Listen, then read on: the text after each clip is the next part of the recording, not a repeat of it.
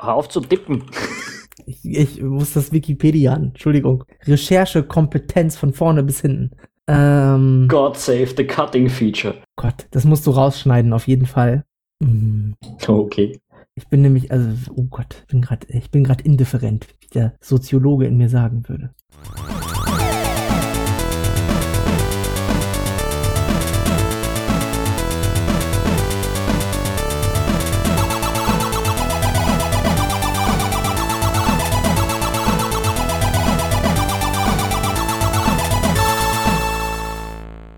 Ja, hallo und herzlich willkommen zur neuen Ausgabe des Rebel.at Gaming Podcasts. Mein Name ist Tom Schaffer und gemeinsam mit meinem lieben Kollegen Konrad Kelch aus Hamburg werden wir heute über das Adventure Day of the Tentacle sprechen, das ursprünglich von LucasArts entwickelt wurde und das jetzt ein Remake von Double Fine bekommen hat. Unser Gespräch ist ein bisschen eskaliert. Wir haben über Day of the Tentacle und ganz viele andere kultige Adventures extrem viel gefunden, über das sich zu reden lohnt und wir hoffen, ihr habt mit der nächsten Stunde, ja, zumindest so viel Spaß, wie wir ihn hatten.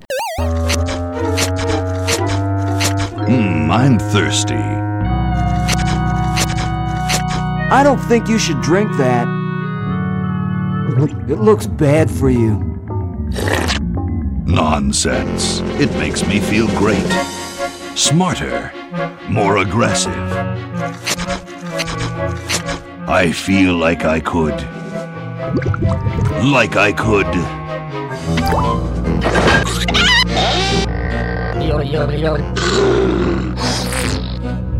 Like I could.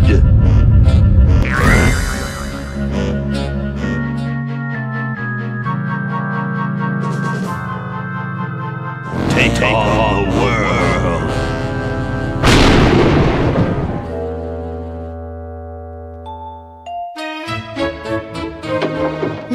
Look, it's a hamster.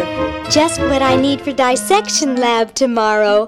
I think I need that for the band, Laverne. You know, like we could bite its head off or whatever. Hands off that hamster. Friend of yours, Bernard? He belongs to Weird Ed Edison, and it looks like he's brought us a note. Konrad, wir wollen hier heute über einen großen Klassiker sprechen. Day of the Tentacle, jetzt neu remastered worden von ja, Ron Gilbert und wer war noch dabei? Dave Grossman hat auch Mhm. mitgemacht. Von Double Fine also. Genau. Erklär mal zuerst einmal, was ist eigentlich Day of the Tentacle? Ja, Day of the Tentacle ist der Nachfolger von Maniac Mansion, ein, eines der klassischsten Point-and-Click-Adventure überhaupt. Es ist von äh, Lucas Arts, als Lucas Arts noch Spiele gemacht hat, äh, die von Relevanz waren und nicht irgendein Star Wars Vehikel war. Entworfen worden von, Tim- von Tim Schafer und Dave Grossman. Ähm, beides Ikonen. Tim Schafer kennt man heute immer noch, weil er mit Double Fine Broken Age gemacht hat, zum Beispiel diesen Kickstarter-Erfolg. Äh, es ist aus der, stammt aus der goldenen Ära des Point-and-Click-Adventures, wo man mit Point-and-Click-Adventures noch richtig Geld gemacht hat. Es zeichnet sich aus, meiner Meinung nach, durch einen wahnsinnig guten, subtilen, teilweise aber auch sehr plakativen Humor. Es hat ein, eine unfassbar witzig, unterhaltsame, aber auch komplexe Handlung. Und es hat eine Rätselstruktur, die man heutzutage in Adventuren, glaube ich, nicht mehr so leicht findet. Es ist, sind sehr viele gute, durchdachte Rätsel dabei, die wirklich, wo man wirklich um die Ecke denken muss, wo man auch teilweise mal fünf Minuten braucht, um auf die Lösung zu kommen und sich dann so an den Kopf fasst und denkt so, boah, das war jetzt die Lösung, cool, ich bin drauf gekommen. Ähm, das ist eigentlich, für mich ist das der Moment in Adventure, wo man wirklich, wo das die Hochform dieser Kunst ist. Für alle, die jetzt sagen, okay, ich bin, ich würde schon gerne in diese klassische Ära reinschnuppern. Man muss den ersten Teil, also man muss den Vorgänger Maniac Mansion nicht gespielt haben. Dann versteht man ein paar Anspielungen nicht, aber das ist jetzt nichts, wo man sich irgendwie großartig jetzt äh, Gedanken drüber machen muss. Ähm, wenn man wissen will, warum LucasArts Adventures damals Referenz waren, dann ist das sicherlich eins der Adventures, die man sich reinpfeifen sollte. Und wenn nicht jetzt, wann dann? Denn ich glaube, besser wird es so schnell nicht mehr werden. Das Remake, wie findest du das eigentlich? Ich meine, es, ich bin ein bisschen zwiegespalten. Es ist einerseits, mag ich sehr gerne und ich finde es echt, es ist gut genug, damit Leute sich heute da mal reinwagen können, falls sie damals noch nicht gelebt haben oder äh, in irgendeiner Form halt das Spiel verpasst haben. Also wer damals Day of the Tentacle nicht gespielt hat, kann jetzt mit diesem Remake, glaube ich, ganz gut rein. Aber technisch auf der Höhe ist es ja nicht ganz. Hm. Ja, es ist, also wenn ich das jetzt vergleiche mit dem Monkey Island 2 Remake, dann äh, ist es nicht so, also es ist, man merkt schon, dass da nicht so viel Geld reingeflossen ist, sag ich mal. Es ist schon eine etwas einfachere Umsetzung. Aber äh, das, ich war auch ein bisschen ernüchtert, muss ich ganz ehrlich sagen, so, weil ich dachte mir schon auch eigentlich diese Detailverliebtheit, die auch diese Pixelgrafik hat, die geht so ein bisschen verloren, weil im Endeffekt wirkt es so ein bisschen so wie ein Bügeleisen einmal drüber und die Kanten begradigt. Man muss dazu aber auch sagen, dass der, die, das Ausgangsmaterial ist ja schon so cartoonartig gestaltet und ich glaube, da ist auch nicht so viel rauszuholen, wenn man das relativ nah am Original halten möchte. Es ist für mich halt, hat so ein bisschen, für mich hat es so ein bisschen den, den Nachgeschmack dass Double Fine halt einfach auch ein bisschen so die alten, ja, Kronjuwelen nochmal aufpoliert hat, um die Kuh nochmal ein bisschen zu melken. Das äh, schwingt da so ein bisschen mit. Aber ich finde, dadurch, dass man jederzeit zwischen diesem, dem, der alten Version und der neuen Version hin und her switchen kann, hat es schon eine gewisse Berechtigung, das nochmal neu aufzulegen. Einfach auch, weil es einfach wirklich alt ist. Es ist von 93. Klar, es läuft mit DOSBox und Scum VM auch auf aktuellen Systemen und man kriegt auch das Ursprungspendant sicherlich bei GOG wobei ich das jetzt gar nicht so 100% sicher weiß. Das Original kriegt man nicht auf GOG. Aber ich finde, das, äh, das, es hilft einfach dabei, so ein Stück Spielegeschichte neu zu erleben. Und das ist ja auch irgendwie das Schöne dieser, dieses Mediums, dass du halt einfach hingehen kannst, du kannst Neuauflagen machen. Ja, also, und, und veränderst dabei jetzt nicht zwangsläufig den Charme. Wenn du, wenn du einen Film, wenn du jetzt zum Beispiel die Goonies aus den 80ern neu verfilmen würdest, dann wäre das nie das Original. Und hier hast du so die Möglichkeit, einfach da relativ viel vom Original mitzunehmen. Aber es ist, es könnte weitaus sauberer umgesetzt sein, finde ich. Das stimmt, ja. Also die Animationen sind alle etwas abgehakt. Äh, es gibt an gewissen Stellen eine unschöne Überlappungen, die, die nicht ganz so passen. Also ich finde, halt, man merkt schon, dass es nicht mit großem Budget gemacht worden ist. Aber es geht halt doch. Also äh, vielleicht hat er jetzt, das hat das ein bisschen was mit der Nostalgie zu tun, die ich für dieses Spiel natürlich empfinde, weil das war die große Zeit, wo ich zu gamen begonnen habe. Das war, also ich liebe diese Lucas Arts Adventures. Ähm, aber ich glaube schon, also dass man das grafisch ganz gut verkraftet, wenn man das heute spielt, auch wenn man vielleicht Besseres gewohnt ist. Ähm, insofern, ja, es gibt da so ein paar Elemente, die habe ich nicht so super gefunden, wie dieser, äh, na, dieser Autodieb, der da in, der, der ich finde, der passt da irgendwie stilistisch nicht so gut in diese Szene rein. Ich habe mm. hab mir das dann im Original angeschaut, da ist es auch schon ein bisschen so zu merken. Äh, aber jetzt durch die schärferen Konturen merkt man es halt noch ein bisschen besser. Ähm, insofern ist auch das originalgetreu, aber hätte es vielleicht nicht unbedingt sein müssen. Ja, ich, ich finde halt, was, was, was man halt wirklich merkt, sind auch, dass teilweise Entscheidungen getroffen worden sind, die nicht so Sinn machen für mich. Also zum Beispiel, ich habe es auf der PlayStation 4 gespielt, muss man dazu sagen. Ähm, ich hätte es auch auf dem Mac spielen können, aber ich hatte einfach Lust, das auf dem großen Fernseher mal zu erleben und so weiter, weil ich das nie gemacht habe.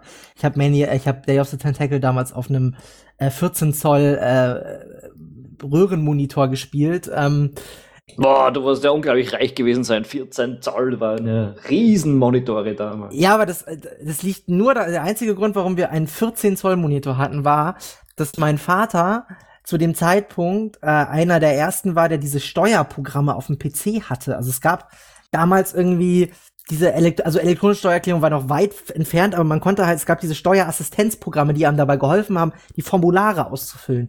Und er hat das für die ganze Nachbarschaft gemacht und davon hat er sich halt damals einen größeren Bildschirm gekauft. Das ist der einzige Grund. Also es, das war jetzt nicht so, dass, äh, dass äh, er dachte so, wow, 14 Zoll brauche ich unbedingt, sondern das war einfach so, yeah, 14 Zoll nehme ich mit, sehe ich mehr auf dem Schirm so ungefähr.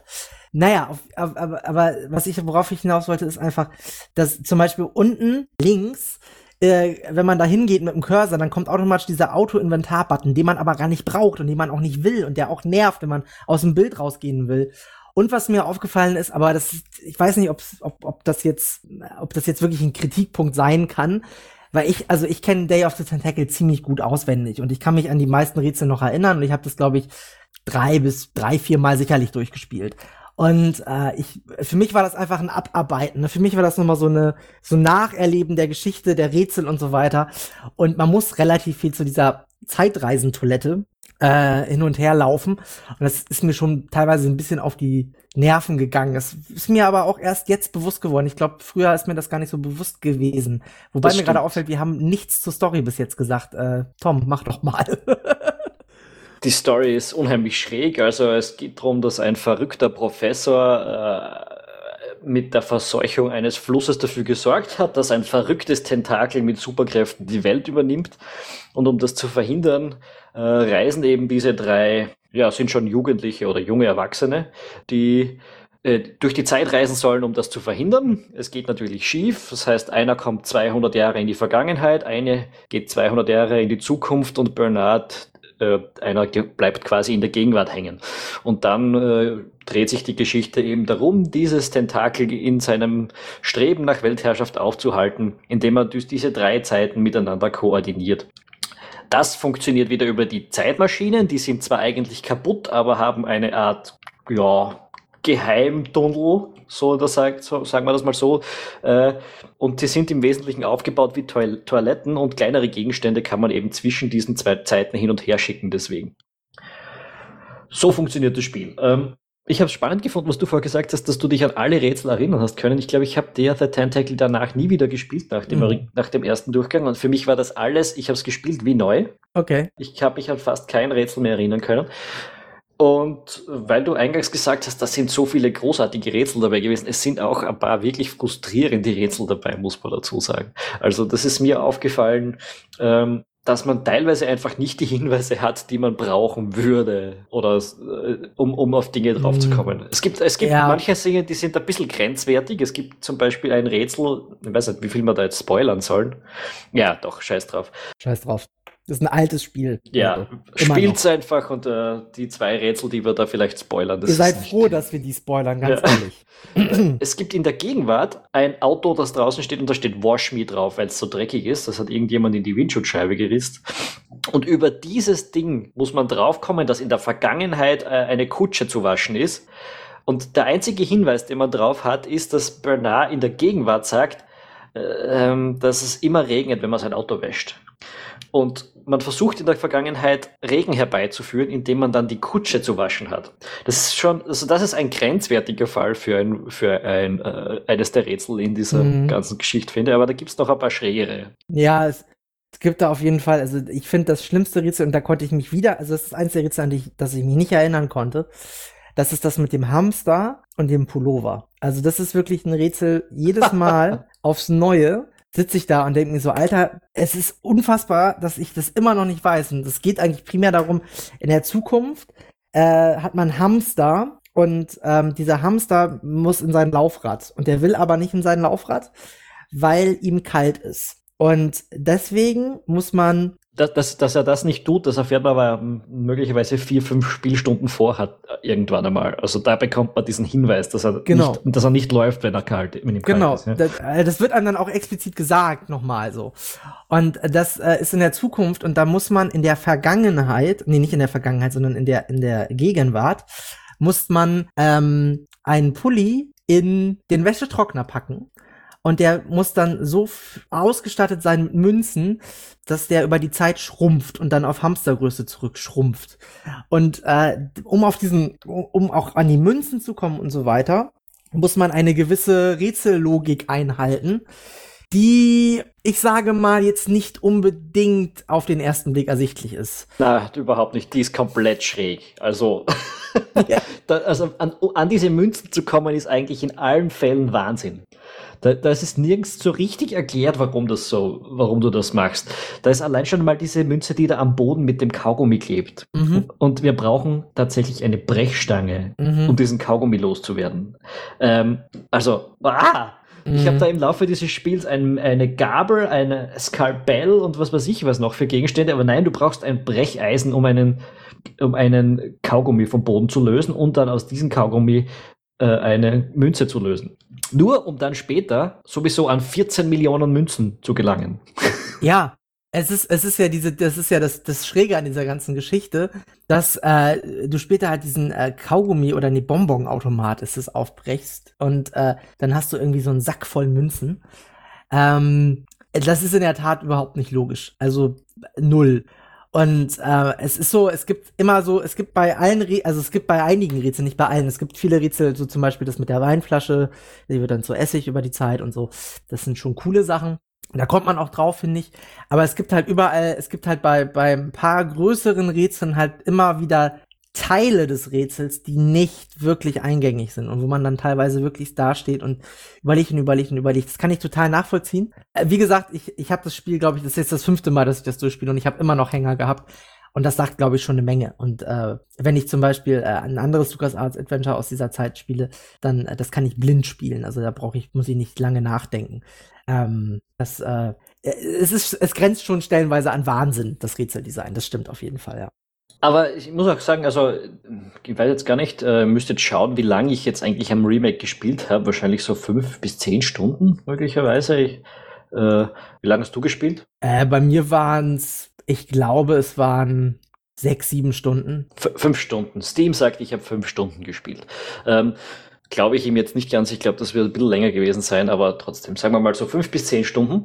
Äh, und jedenfalls einen Großteil davon bin ich ausgekommen, ohne dass ich mir irgendwo Hilfe gesucht habe. Erst so im letzten Drittel habe ich mir dann mal gelegentlich einen Walkthrough aufgemacht, weil ich mir gedacht habe, bist du wahnsinnig, jetzt renne ich da nicht noch 140 Mal eben zu dieser Zeitmaschine, die wirklich äh, in ja, zumindest zwei Zeiten der drei wirklich blöd abgelegen liegt. Und darum habe ich mir da ein bisschen eine Hilfe geholt, ganz einfach.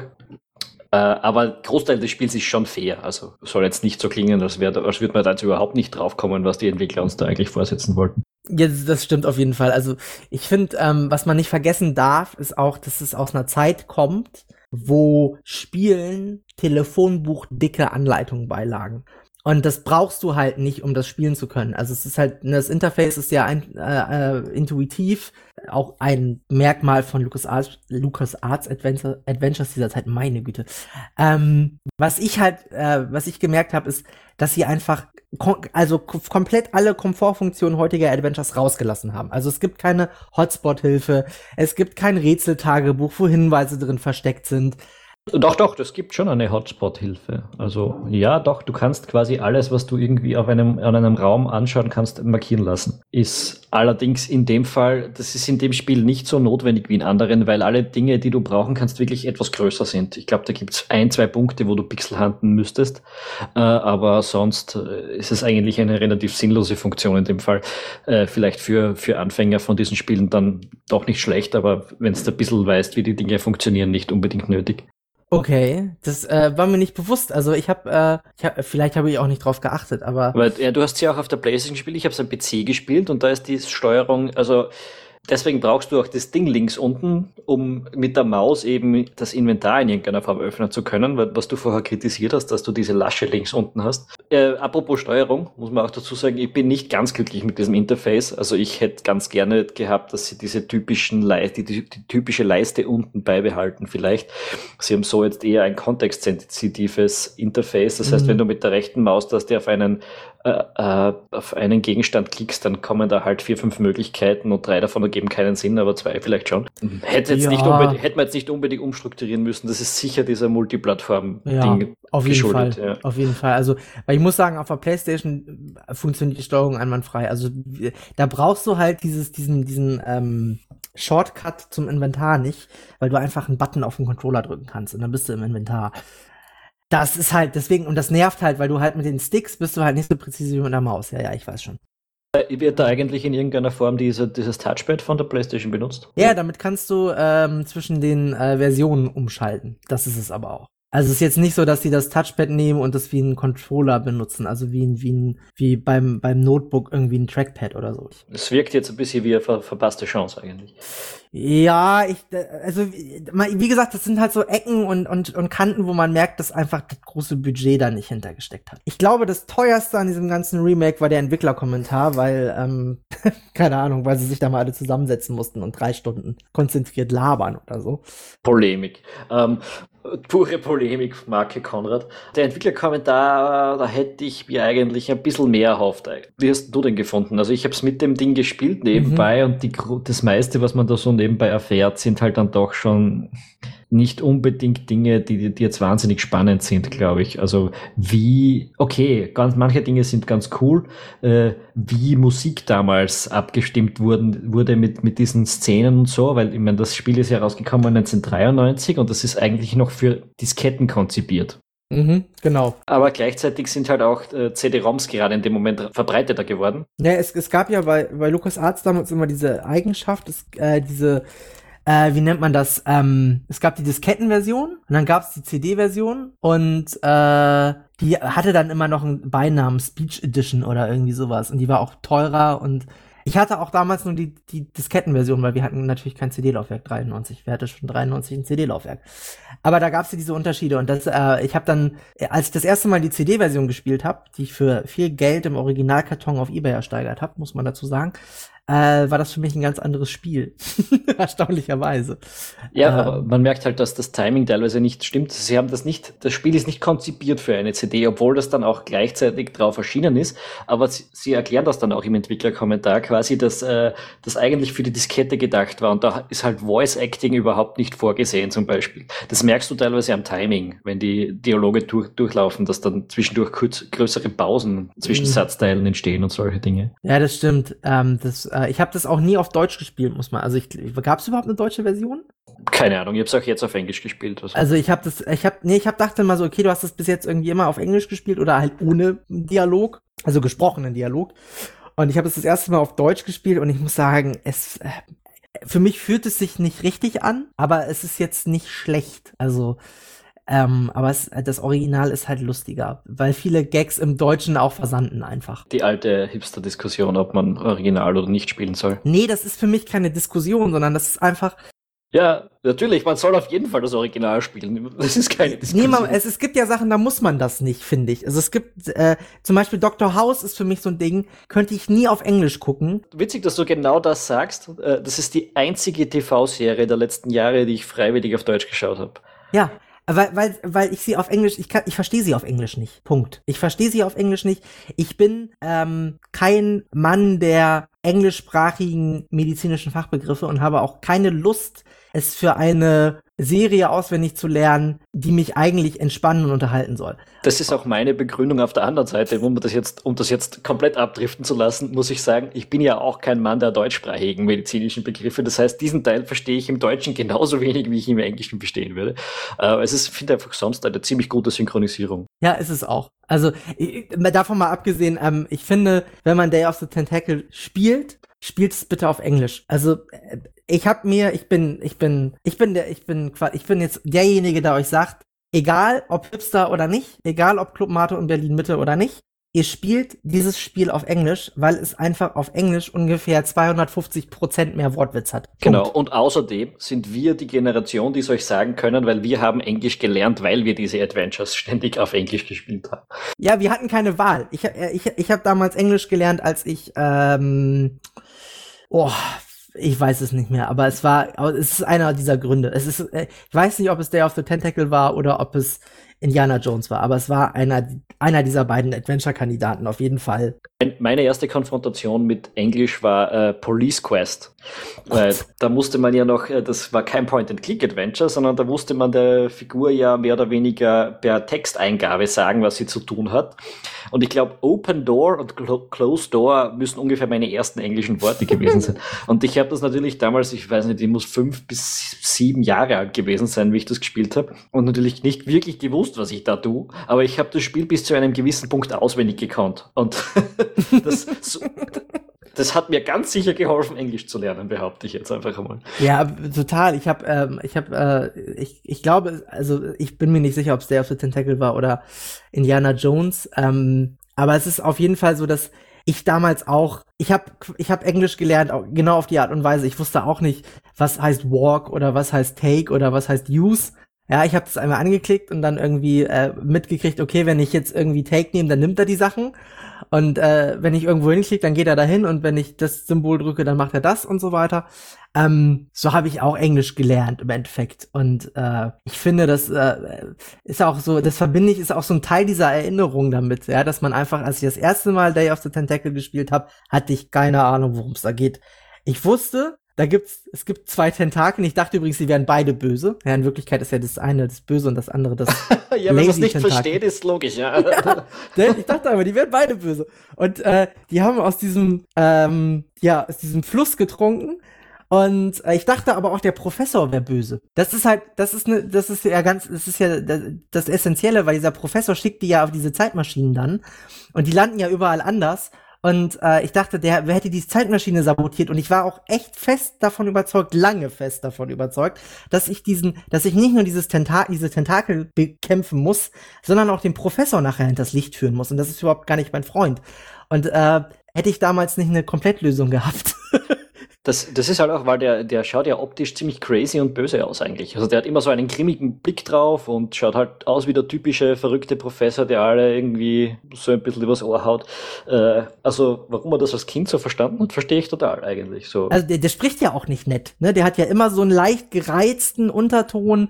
Äh, Bernard wird auch ganz oft als dummer Vollidiot tituliert oder beziehungsweise auch dargestellt von ihm.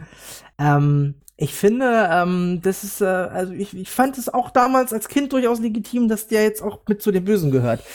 Ähm, natürlich ergibt sich aus der Story natürlich relativ schnell, dass es nicht der Fall ist. Wobei ich ja immer auch damals gedacht habe oder auch heute noch denke, eigentlich wäre das ein ganz schöner Story-Twist gewesen, auch wenn er natürlich relativ einfach hervorzusehen wäre. Ja, ja aber er ist so einfach hervorzusehen, dass er einfach nicht kommt. ja da, da ist einfach, vom Storytelling her ist es einfach, finde ich, ein klasse Adventure. Und das ist halt, ähm, klar ist es, äh, ist, ist äh, das Ende und so, da, natürlich könnte man das heute opulenter machen und so weiter.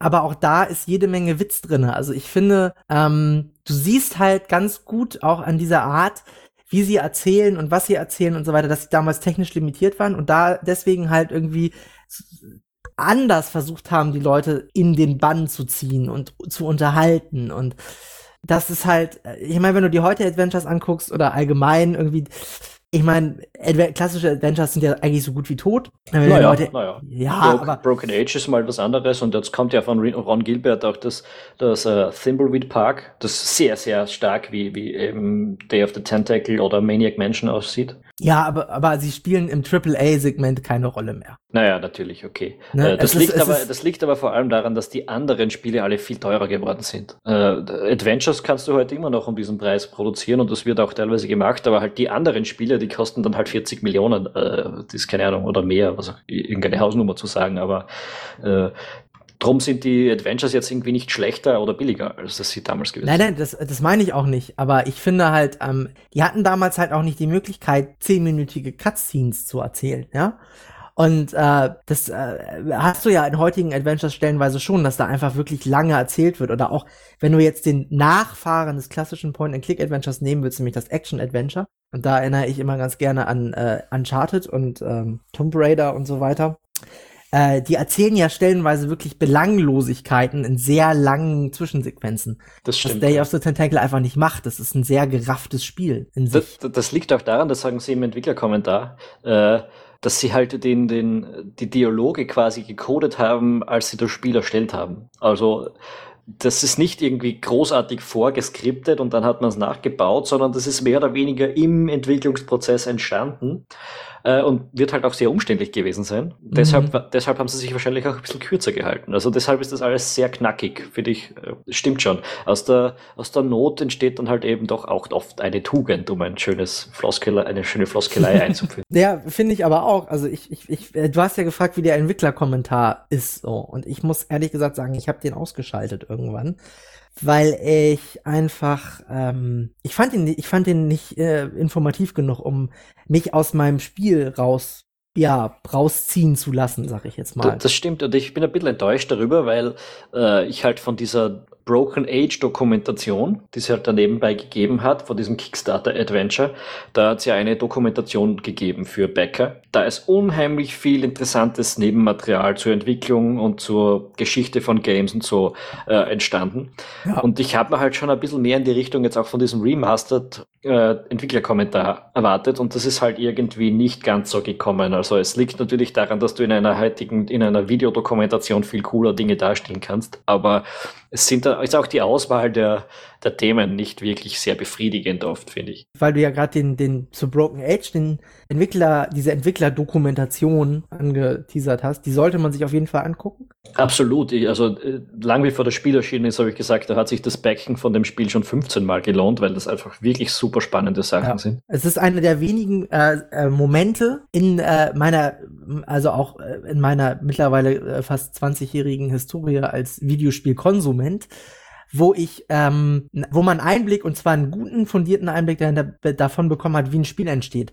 Was ja, wie ich finde, immer noch das größte Problem dieser Branche ist, dass sie einfach nicht den Spieler teilhaben lässt am Entstehungsprozess, damit endlich mal Leute begreifen, dass äh, ein Adventure wie Broken Age halt einfach so viel Geld gekostet hat, weil da einfach viele Leute dran mitarbeiten und die nicht ausgebeutet wurden, sondern gerecht für, ihren, für ihre Arbeit entlohnt wurden. Das ist ja einer der, der Punkte, die man, wie ich finde, aus dieser Doku ganz gut lernt, weil du einfach immer, immer siehst, wie viele Leute äh, an diesem Spiel arbeiten und du denkst, wow, irgendwie, okay, aber so teuer war es doch jetzt auch nicht. Und okay, ja, und wie aufwendig das ist und welche, ja, äh, teilweise, äh, was dann, dass das Endresultat mit dem Aufwand stellenweise überhaupt gar nicht in Einklang zu bringen ist, weil man denkt so, ja, okay, da haben sie jetzt so lange dran gesessen. Das ist eigentlich nur im Spiel eine Kleinigkeit, so, aber die funktioniert dann halt Sahne. Ja, mm, ja das, ich finde auch, dass das die Doku bringt da einen super Einblick.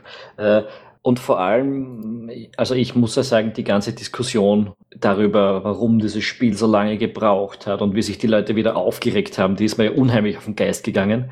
Weil am Endeffekt, im Endeffekt hast du ein gutes Spiel rausgekriegt ein Spiel, das wesentlich größer gewesen ist, als was sie am Anfang versprochen haben. Sie haben selbst noch viel Geld von der Firma reingesteckt und die Leute kotzen sich halt trotzdem nur aus darüber. Und ich weiß nicht, äh, woher da die Berechtigung oft kommt für diesen ganzen dummen Shitstorm-Getue.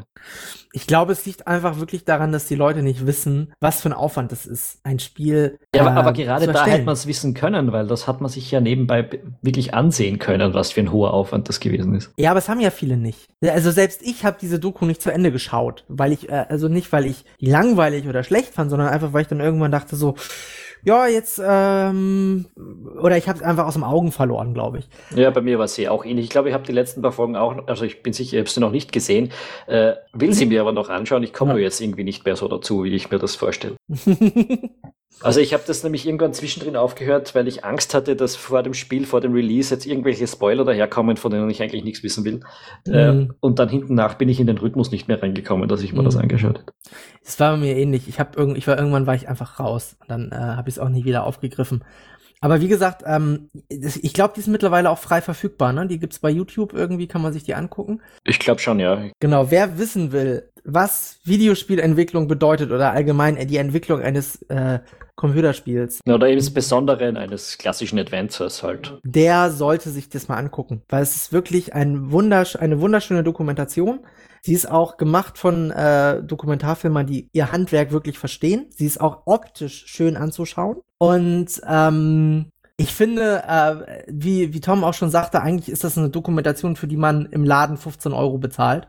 Und wenn man das Ding gebackt hat für irgendwie äh, 15 bis 20 Euro, je nachdem, ähm, dann ist das auf jeden Fall äh, schon, also äh, ist es, ist es allein diese Dokumentation, dass die Summe des Backings schon wert. Locker, locker. Also das, das sind ja Stunden, Stunden und Stunden an Material und wirklich spannend von allen möglichen Seiten betrachtet. Wir werden in den Show Notes auf Rebella.at einen Link dazu posten, genau. falls es irgendjemand finden will. Und das schaut ihr euch jetzt an, ihr Maden. Na, äh, zuerst wäre es nicht schlecht, wenn man uns noch weiter beim Podcasten zuhört. Ja, ja, klar. Also ihr, ihr hört jetzt den Podcast bis zu Ende dann lasst ihr einen Daumen hoch da. Nein, das gibt's glaube ich bei iTunes nicht mehr, aber ihr bewertet das Ding hier positiv mit fünf Sternen. Sonst komme ich bei euch persönlich zu Hause vorbei und breche euch die Nase. Und ähm, ihr subscribt natürlich und ihr hinterlasst auch mal einen Kommentar, weil es ist unfassbar unbefriedigend, ähm, zu podcasten und dann kommt kein Feedback. Ihr könnt auch gerne, wir, wir sind ja auch wieder bei Twitter und so und verlinken das hier und lalala, könnt ihr auch gerne einen Retweet, kein Like. Like bei Twitter könnt ihr euch schenken, ja? Like bei Twitter macht ihr nur, wenn ihr uns hasst. So. Dein Wort in irgendwems Ohr. äh, aber wir sollten jetzt aufhören, unsere, unsere Zuhörer zu bedrohen. Entschuldigung, ich arbeite an unserer Weltherrschaft, ja? Ja, ja. äh, wa- was haben wir über das Spiel noch zu sagen? Das wäre jetzt, um das wieder mal zurückzudrehen. Ja. Ey, also ich, ich habe nicht mehr so viel, äh, ehrlich gesagt, darüber zu sagen. Ich finde, für alle, die überlegen, bis jetzt auch noch immer überlegen, ob sie es sich holen sollen oder nicht, ähm, wenn ihr Adventures mögt und ihr habt LucasArts Adventures bis jetzt nicht gespielt, dann gibt es eigentlich nur eine Option und die ist kaufen. Nicht nur, weil es ein super Adventure ist und weil es auch heute noch Spaß macht, das ist auch wichtig. Das Spiel ist gut gealtert, es ist nicht schlecht gealtert, muss man dazu sagen. Es hat seine Komfortschwächen, es hat Rätsel, die sind manchmal ein bisschen holprig. Es ist keine Schande, in eine Komplettlösung zu gucken, um das hier klar mal zu sagen, also überhaupt keine Schande. Ähm, es ist aber ein Spiel, das sich lohnt, es einmal gespielt zu haben, um auch zu verstehen, warum LucasArts Adventure so berühmt sind. Und es ist billiger als damals der Preis, den man dafür gezahlt hat. Und ihr unterstützt mit Double Fine auch noch ein kleines, feines Entwicklerstudio. Was will man mehr eigentlich, oder? Schö- Schönes Plädoyer. Ich habe nachgesehen, auf, Go auf Good Old Games kostet das Spiel jetzt 17 Dollar. Äh, weiß jetzt gerade nicht, wie sich das in Euro umrechnet, aber nicht die Welt auf jeden Fall. Nee. Äh, und ja, man kriegt ja zwei Spiele in Genau. Wirklichkeit. Denn man spielt Day of the Tentacle und es gibt eine Stelle im Spiel, da kann man das alte, das Maniac Mansion, den Vorgänger quasi, starten. Ja, und du kriegst ja nicht nur zwei Spiele, du kriegst ja auch noch das eine Spiel in zwei Versionen. Das stimmt, weil, wie gesagt, man kann zwischen dem alten und dem neuen Spiel ständig hin und her schalten. Ja. Und es, also es kostet, glaube ich, äh, offiziell 15 Euro in Deutschland, also 14,99. Dürfte dann ja bei euch auch nicht mehr sein. Obwohl ihr habt 20% Mehrwertsteuer. Vielleicht kostet es dann 15,59. Keine Ahnung, auch nicht so wichtig für unsere Empfehlung im Prinzip. Nee, überhaupt nicht. Äh, man darf auch nicht vergessen, dass man ähm, äh, ein, ein, eine, sich in eine Zeit zurückbegibt, wenn man das äh, auf anderen Systemen mit anderen Spielen machen, wenn man heute richtig viel Geld zahlen muss. Also ich bin gerade zum Beispiel dabei, mein, meine Super Nintendo-Phase wieder äh, neu erleben zu wollen. Und wenn ich bei eBay gucke, was äh, Leute für Super Nintendo-Module an Geld in Auktionen real bekommen, dann fange ich immer dezent das Weinen an. Da kann auch Virtual Console nichts helfen, weil ich will dieses Gefühl haben, das Modul reinzustecken und dann leuchtet die Lampe und dann tada. Hm, Ich muss auch mal meinen alten Nintendo rauspacken wieder. Du hast den noch? Natürlich. Ich habe alle meine Konsolen noch. Alle. Nee. Ja, ich habe noch meinen, äh, meinen Nintendo, meinen Game Boy, meinen Sega Mega Drive, meinen GameCube, meine Dreamcast. Die Xbox ist kaputt geworden. Ich glaube, die ist dann irgendwann einmal weggeworfen worden. Äh, die 360 und die One habe ich noch. Also, und die Wii auch. Also, alle meine Konsolen sind noch bei mir und die gebe ich auch nicht her. Nee. Ich habe damals äh, mein Super Nintendo-Paket gegen eine Playstation eingetauscht. Das war also rückwirkend der größte Fehler meines Lebens. Ich hatte alles. Ich hatte, wenn ich jetzt aufzähle, was ich alles an Spielen hatte und ihr nebenbei bei eBay guckt, was die heute kosten, dann äh, werdet ihr zu mir fahren und mich trösten wollen. So viel dazu. Na, na, nachdem du vorher die User schon bedroht hast oder die Zuhörer schon bedroht hast, glaube ich nicht, dass da großes Mitleid herrschen wird. Warum zur Hölle gibt's kein Remake von Indiana Jones? Warum? Warum Äh, gibt es das nicht? Das stimmt, ja. Würde sich eigentlich mal anbieten, auch wenn vielleicht der neue Indiana Jones Film mal rauskommt. Ich glaube, da ist ja jetzt wieder einer im Gespräch. Ist das Mhm. richtig? Ja. Äh, dann könnte man doch mal eine Neuauflage in diese Richtung andenken. Ja, Indi- Indiana Jones and the Fate of Atlantis ist Ja. schon ein wirklich gutes Ding. Ja. Also Indiana Jones and the Fate of Atlantis ist ein wirklich gutes Ding. Lasst euch nicht von dem Typen da verarschen. Ähm, es ist das beste Point-and-Click-Adventure, was jemals produziert worden ist. Nein, Es, das ist Monkey Island 2. nein, es ist nicht. Es Doch. ist es, nein, es ist es nicht. Monkey Island 2 ist das zweitbeste Point-and-Click-Adventure, was jemals produziert worden ist. Das zweitbeste Point-and-Click-Adventure aller Zeiten ist, nein, keine Ahnung was. Das zweitbeste Point-and-Click-Adventure ist, weil das zweitbeste Adventure ist nämlich Grim Fandango. Nee, nee, nee, nee, nee. Also Grim Fandango geht äh, schon mal raus, weil die Urversion unsteuerbar war. Aber Punkt. geh, na, stimmt ja überhaupt nicht. Doch. Es war natürlich keine, es war keine großartige Idee, es so zu, spiel, zu steuern, aber äh, es hat schon funktioniert und das Spiel war wirklich, wirklich super. Also, Okay, dann sag ich Monkey Island 4 ist das beste Monkey Island. Ja, du Troll. Wobei ich sagen muss, äh, der Dreier wurde ja auch schon relativ hart gebasht. Und äh, ich habe den neulich mal wieder gespielt, was mit einem riesen Aufwand verbunden war, weil ähm, der eigentlich auf aktuellen Rechnern gar nicht mehr läuft oder schwierig läuft. Und ich muss sagen, ich finde den besser als den zweiten. Na, nicht besser als der Zweier. Der Dreier ist äh, eigentlich ziemlich gut, ist also ein gutes Spiel, finde ich. Ähm, ich finde alle vier Monkey Islands oder auch die Telltale, die sind alle spielenswert, die ganzen Monkey Island Sachen. Aber wirklich, wirklich super ist der zweite und der erste Teil und der dritte ist auch noch sehr, sehr gut. Danach, also alles andere ist dann halt auch schon ein bisschen eine Glaubensfrage, weil halt da die großen, äh, die, die, die, die Hirne hinter dieser Serie einfach nicht mehr dran mitgewirkt haben bei den späteren Spielen. Ja, das stimmt. Das stimmt leider. Es ist, ähm, ich, also, davon mal abgesehen, dass da natürlich jeder seine persönliche Präferenz hat, ähm, ist Monkey Island 2, auch obwohl ich gerade gesagt habe, ich finde den Dreier besser, ist äh, eigentlich der beste Teil der Serie. Der hat alles. Also der hat, der hat den Witz, der hat die Rätsel, der hat die Lines, der hat alles. Also es ist wirklich, Der, hat Ähm. auch, der hat auch etwas, das Day of the Tentacle eben über diese Zeitreise herstellt. Äh, das macht Monkey Island über die Insel, äh, das Monkey Island 2 über die Inselhopperei. mhm. Also, dass du da einfach verschiedenste Setting in einem Spiel drin hast, verschiedenste Settings und die auch, glaube ich, immer, puh, den Zweier müsste ich jetzt wieder mal spielen, aber die auch irgendwie miteinander äh, interagieren, mehr oder weniger. Ja, es gibt davon auch ein Remake mit dem schönen Namen Special Edition. Es gibt von beiden äh, Monkey Islands gibt es eine Neuauflage, nur vom dritten Teil nicht. Und ähm, das ist in der Tat ein bisschen schade, weil der dritte Teil hat äh, einen ganz eigenen Charme, weil er der erste, das erste Monkey Island ist, was wirklich mit Sprachausgabe und bildschirmfüllenden FM-Sequenzen, also Full-Motion-Sequenzen, ähm, erdacht worden ist und durchkonzipiert worden ist. Auch wenn man leider sagen muss, dass äh, keiner der ursprünglichen Entwickler daran teil hat, so richtig. Ist es trotzdem ein sehr gutes Adventure. Ich muss da meine Lanze verbrechen, weil ganz viele Leute auf Monkey Island 3 unfassbar schimpfen und das stimmt einfach nicht. Das, äh, äh, also Entschuldigung, wer, wer Monkey Island 3 scheiße findet, ähm, der darf ganz gerne mal die ganzen DTP 90er Jahre, 2000er Jahre Adventure spielen und dann noch mal sagen, dass Monkey Island 3 scheiße ist. Wobei jetzt, ich will da jetzt nicht zu viel über DTP sagen, weil die haben dieses Genre eigentlich über Jahre am Leben erhalten. Dadurch, dass sie Ja. halt viel Output hatten, das nicht immer super war, aber halt gelegentlich dann doch. Äh, die haben dann ja Runaway mitfinanziert und sie haben äh, Moment of Silence Die haben Runaway nicht finanziert. nur gepublished. Aber gepublished haben Gepublished haben sie es, aber die Pendulo Studios, also die Spanier, die das gemacht haben, die haben, äh, äh, die haben von, die konnten von dem Vorschuss weiterentwickeln, aber finanziert haben sie es nicht. Das äh, stimmt nicht. Ich habe, ich habe mal mit den, mit den, äh, es sind glaube ich zwei Brüder oder so, die die Pendulo Studios gegründet haben in, in, in Barcelona in Spanien. Espanja. Äh, mit denen habe ich mal ähm, auf einer Games Convention, glaube ich, gesprochen. Und die haben nicht so ein gutes Wort an TTP gelassen, muss man sagen. Obwohl sie damals noch ein Publishing-Deal mit denen hatten. Das war Okay. ganz lustig, wo er meinte so, das darfst du denen auf keinen Fall erzählen, aber. Und dann ging's los. Ich erzähle das jetzt nicht, ähm, weil es äh, tut hier nichts zur Sache. Äh, ich glaube, die Pendulo Studios gibt sogar noch. Ich hoffe, dass es sie gibt, weil die Jungs waren sehr sympathisch. Ähm, ich glaube schon, dass die noch gibt. Mhm, die sind äh, übrigens in Madrid, nicht in Barcelona. Tut mir leid. Aber du hast so schön gesagt. Ja, Barcelona. Barcelona, wo die Liebe ist und der Emotion. Ah, die gibt's noch, ja. Äh, Ja, ich glaube auch Runaway bekommt ja auch gelegentlich immer wieder Fortsetzungen, bilde ich mir ein.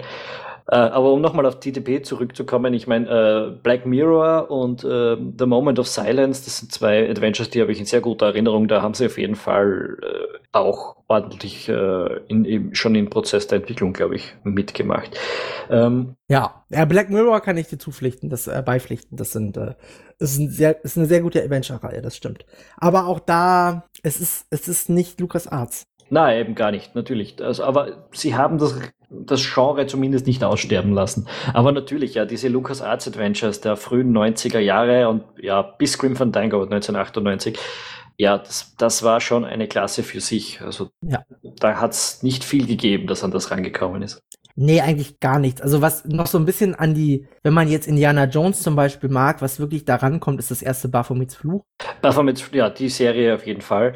Also das- und was halt auch im Comic-Bereich oder im, im Comedy-Bereich noch funktioniert, sind die Larry-Teile. Ja, Wobei ja, die ja. auch viele, viel Hassliebe bekommen von manchen Leuten. Ja, die sind einfach, äh, also man muss dazu sagen, es gab in den 90ern gab es diesen großen Battle zwischen Sierra und LucasArts. In den 80ern auch schon, glaube ich, ja. In den, ja, ich glaube, Ursprung ist in den 80ern, aber äh, ja. Und ähm, die haben halt beide Point-and-Click-Adventure gemacht mit etwas unterschiedlichen Philosophien und auch mit einer etwas unterschiedlichen Frequenz. Soll heißen, Sierra hat quasi im Jahresrhythmus EA-like Adventures rausgehauen von den Serien, die sie hatten.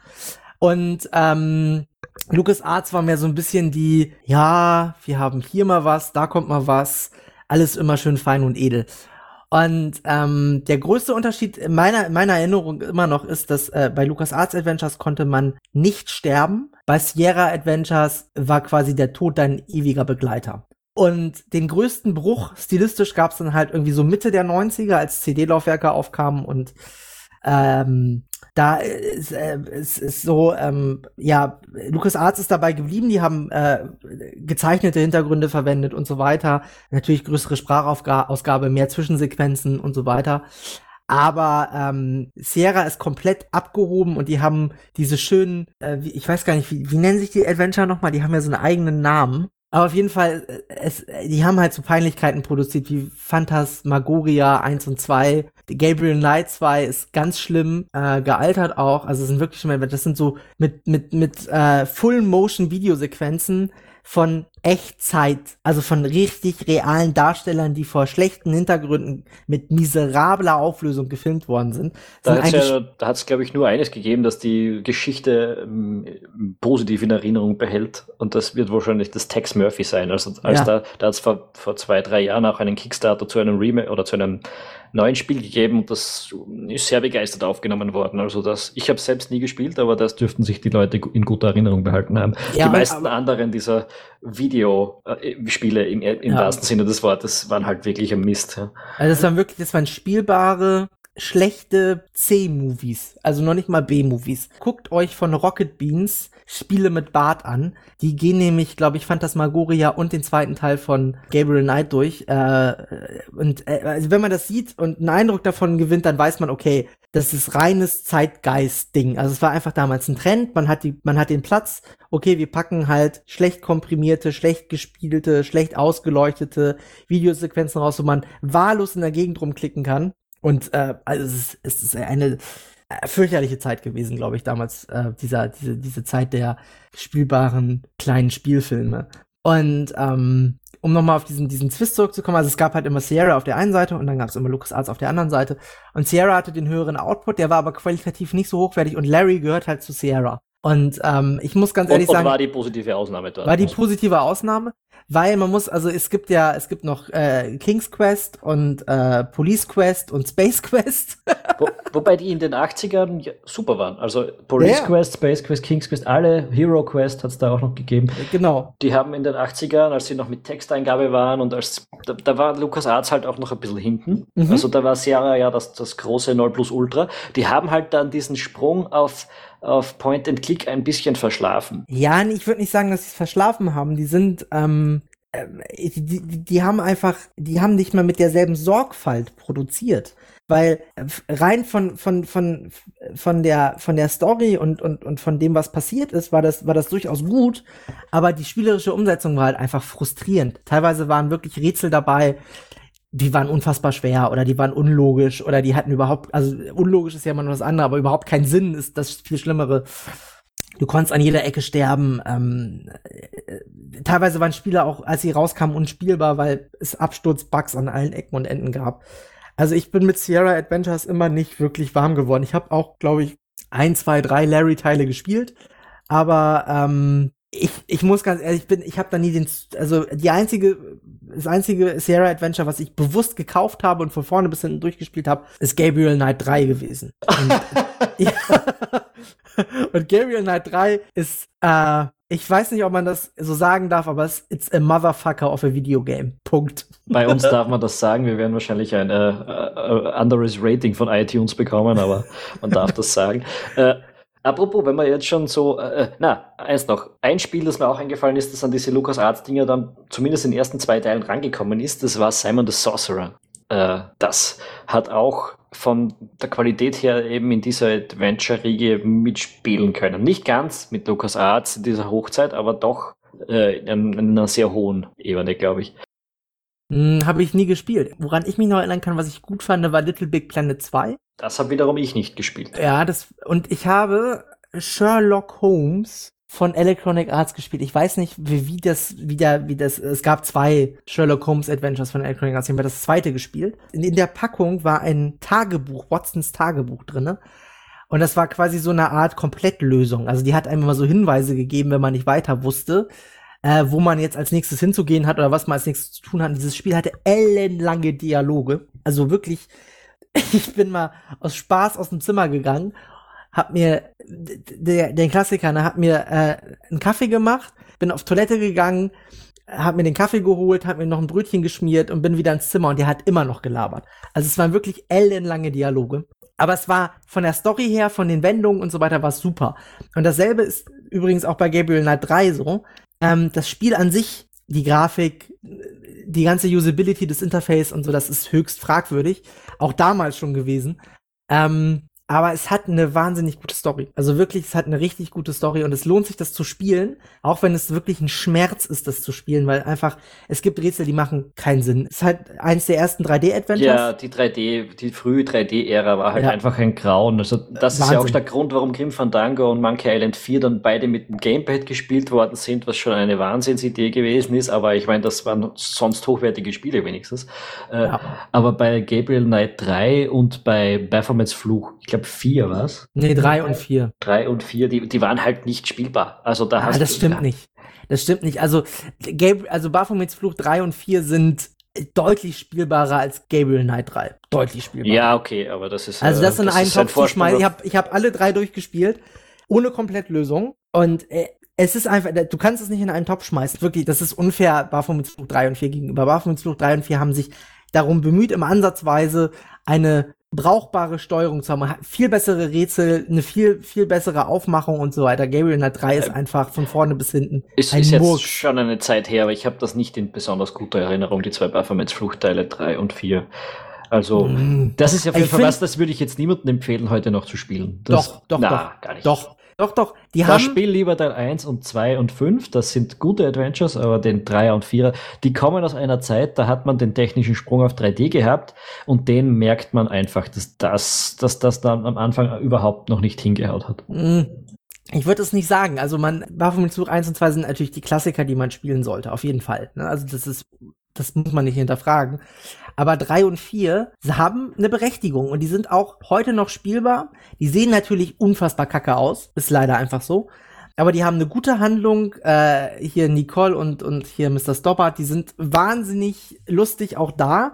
Äh, Mr. Cecil kann einfach wahnsinnig gute Stories schreiben. Ist so. Ist auch immer noch es ist halt immer noch ein Spiel, was man spielen kann, weil einfach der Witz auch unglaublich hoch ist. Also die, der Dialogwitz durchgängig ist halt unglaublich hoch. Ich finde den Fünfer, der ist gar nicht mal so gut. Also der ist schon, da habe ich immer so ein bisschen das Gefühl, dass er keine Lust mehr hatte. So.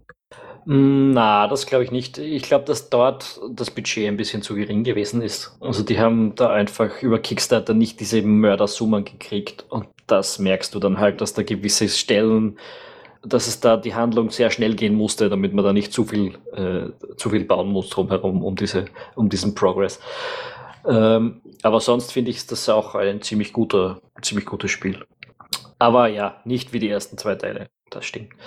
Was mir auch noch eingefallen ist, aber das habe ich jetzt überhaupt dabei. Na, lassen wir das weg. Beneath a Steel Sky. Das war ja auch von äh, hm, habe ich nie gespielt. Revolution. Eben, ja, das ist, habe ich nur kurz und sehr lange her, darum will ich da jetzt gar hm. nichts drüber sagen. Aber das auch, eigentlich gilt das auch als ziemlich gutes Adventure. Das gab es damals bei GOG umsonst. Als Good Old Games äh, gestartet hat, da gab es das gratis zum Runterladen. Und ich habe es vorher immer nie gespielt und es hat immer, ja, wenn du Blade Runner magst, musst du es spielen.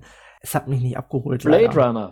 Oh, ja, Blade, Blade Runner ist, äh, ist ein sehr gutes Adventure. Ist, äh, sag ich jetzt mal, provokant. Es gibt Leute, die hassen das, weil man auch unfassbar viel sterben kann. Und das, äh, äh das Spiel verarscht einen auch stellenweise, weil man denkt so, man hat jetzt die wirklich aber das Spiel stellt halt vor Entscheidungen so. Und man denkt dann so, ja, man hat jetzt die richtig tolle Entscheidung getroffen, man klickt den Screen weiter und wird umgebracht. das ist schon ein bisschen demotivierend stellenweise. Aber Blade Runner ist eins meiner liebsten, meiner liebsten 90er Jahre Adventures. Es ist wirklich so. Und ähm, ich, ich kann das Leuten nur empfehlen, das auch nochmal zu spielen. Also, wenn ihr diesen Podcast zu Ende gehört habt, ihr werdet wahnsinnig viele Adventures auf eurer To-Do-Liste haben, hoffentlich. Und äh, ich hoffe, dass man das auch heutzutage noch spielen kann. Ich bin mir da nicht so sicher, ehrlich gesagt. Tom, weißt du da irgendwie was Neueres drüber? Na, Näheres? leider, leider keine Ahnung, wirklich nicht. Aber die Liste der To-Dos für unsere Zuhörer wird langsam lange. Also, wie war das? Zuerst mal uns super bewerten natürlich, dann äh, die Double Fine Dokumentation schauen und dann äh, ungefähr 100 Spiele spielen.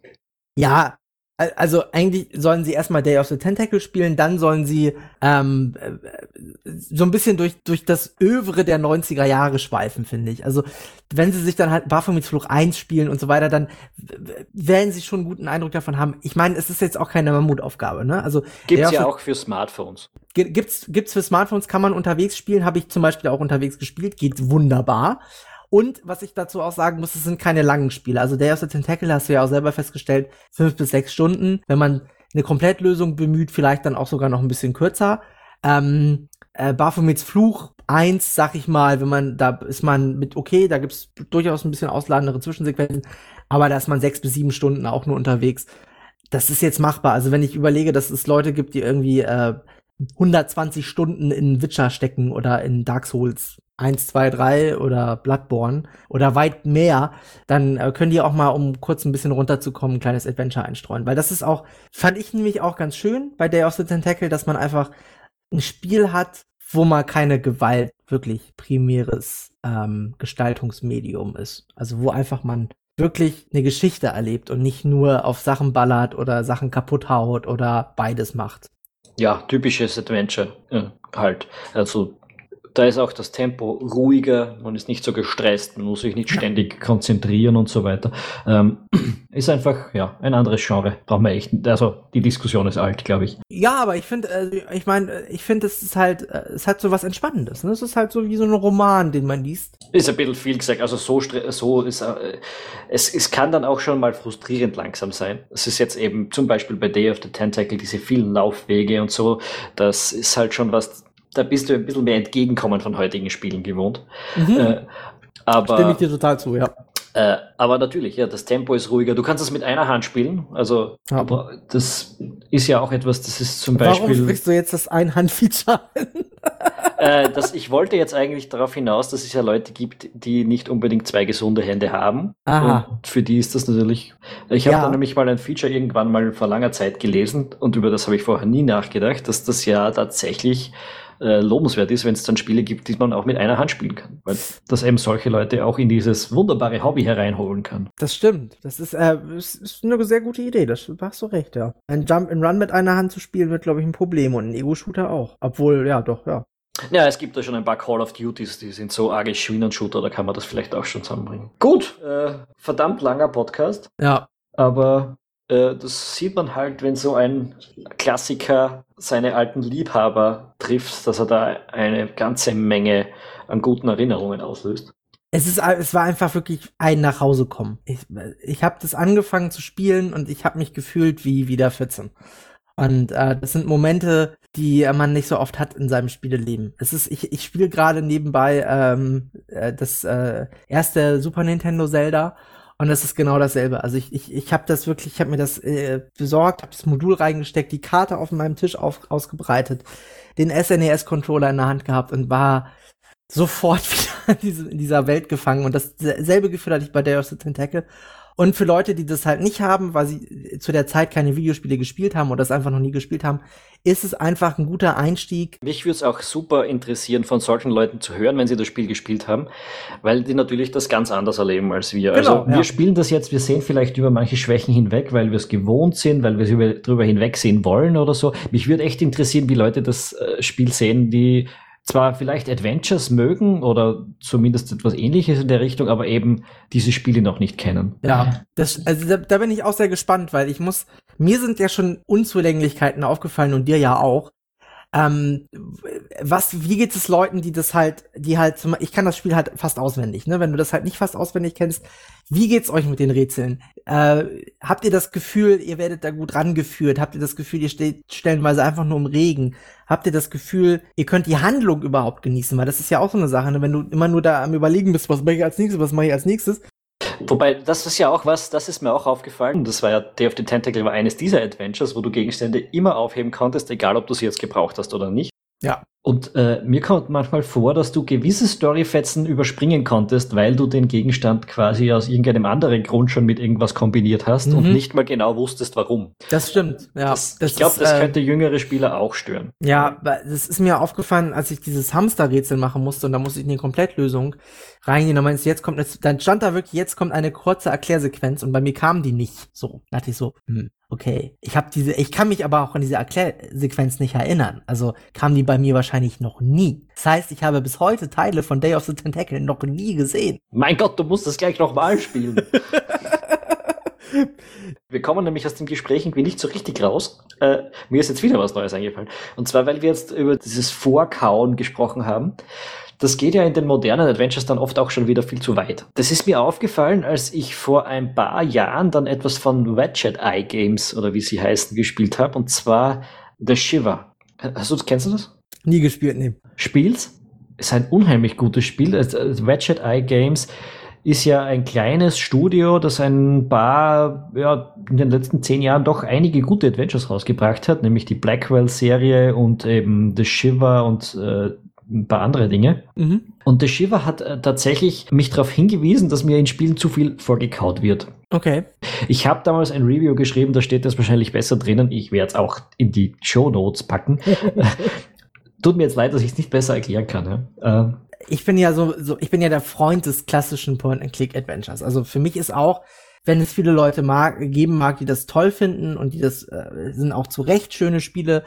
Ich rede jetzt hier von den ähm, von Walking Dead Adventures, von den ganzen Telltale Adventures. Für mich sind das äh, in der Tat schöne Spiele, aber ich muss ganz ehrlich auch sagen, das hat für mich mit einem Adventure, wie ich es kenne, nicht mehr viel zu tun gerade Walking Dead, ich, die Story ist super, die Charaktere sind toll ausgearbeitet, die Wendungen sind schön, die Entscheidungen sind gut getroffen.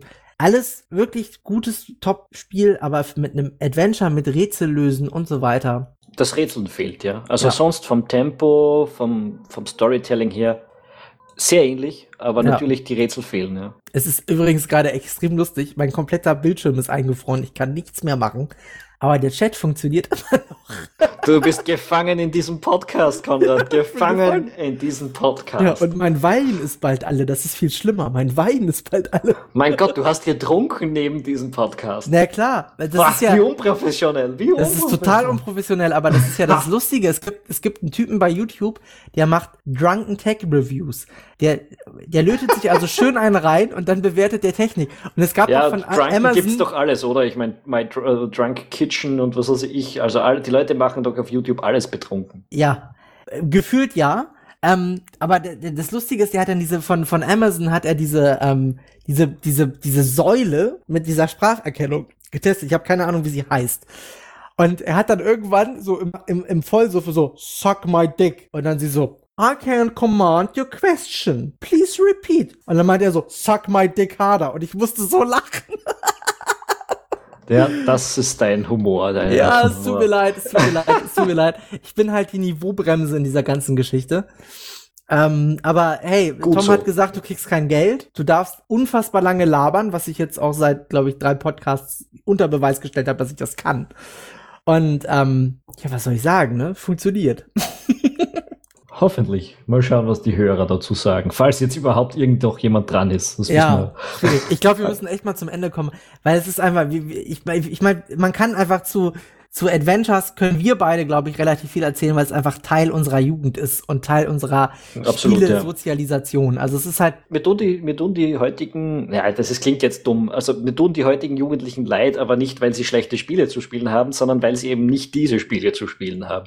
Die haben mir, äh, ja, die bedeuten mir heute noch ziemlich viel, ganz einfach. mhm. Kann man nicht vorstellen, dass wenn ich mit Call of Duty aufwachse, äh, dass ich in 15 Jahren ein ähnliches äh, Gefühl für diese Spiele hätte wie ich, wenn ich heute Monkey Island oder Day of the Tentacle aufmache. ja, ich glaube, man ist da distanzierter dann, ne? Also ich, ich finde halt, was du wirklich bei diesen Spielen merkst, ist, dass da Entwickler hinterstanden, die das mit Herzblut gemacht haben. Also die wirklich auch, ich meine, das sind halt Spiele, die kannst du heute noch spielen. Ein Call of Duty Modern Warfare, was für mich zum Beispiel eines der besten Call of Duties aller Zeiten ist, habe ich neulich mal wieder gespielt und es ist funktioniert nicht mehr, weil einfach dieser Bombast, das ist man mittlerweile gewöhnt.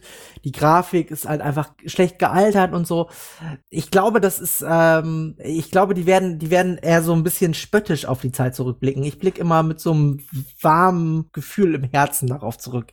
Da Auch- gibt's ja, im Shooter-Genre gibt's nur ganz wenige, wo, wo man wirklich so großzügigen Gedankens zurückblicken kann. Ja. Aber das sollten wir vielleicht ein andermal besprechen. Das auf jeden Fall. Da gibt's nämlich schon einiges, was man noch sagen könnte. Und dann werden wir jetzt hier dann zwei bis drei Stunden quatschen und das wollen wir nicht. Nee, das wollen wir nicht. Wir haben, äh, äh, es mag nicht so wirken, aber wir haben auch noch andere Hobbys. Ja, das ist es gar nicht unbedingt, aber erstens muss ich das Zeug hier schneiden. Äh, und zweitens haben wir, wir müssen noch ein bisschen Material für zukünftige Podcasts übrig lassen. Ja, aber ich, also äh, uns geht das Material so schnell nicht aus. Also wir machen jetzt Schluss. Bitte, bitte, bitte, gebt uns super Bewertungen auf iTunes, postet uns Kritik, postet uns Lob auf rebell.at. Ähm, wir freuen uns wirklich über jede Meldung. Sagt uns wirklich, äh, wie habt ihr Day of the Tentacle erlebt? Ähm, wenn ihr das noch nicht gespielt habt oder ob ihr das schon mal gespielt habt, äh, war das auch nach Hause kommen für euch oder war es eher ein lästiges oder oder wart ihr enttäuscht? Äh, gebt uns einfach mal Feedback, ne, wie ihr das findet. Äh, ich äh, hoffe, euch hat's Spaß gemacht, das hier zu, äh, bei uns zuzuhören. Ich hoffe auch, ähm, ihr freut euch auf weitere Podcasts. Und äh, ja, wie gesagt, ne, retweetet uns, liked uns bei Facebook, ähm, abonniert uns bei Facebook, ähm, abonniert diesen, diesen Podcast bei iTunes. Ähm, ihr könnt uns auch gerne Kritik da lassen. Ja, was soll man noch sagen? Ich äh, freue mich aufs nächste Mal, Tom. Und du? Ich mich auch. Wir freuen uns übrigens auch über Vorschläge, was wir uns beim nächsten Mal vielleicht zu Herzen nehmen sollen. Welche Spiele. Ja. Gut, ciao, ciao. Tschüss.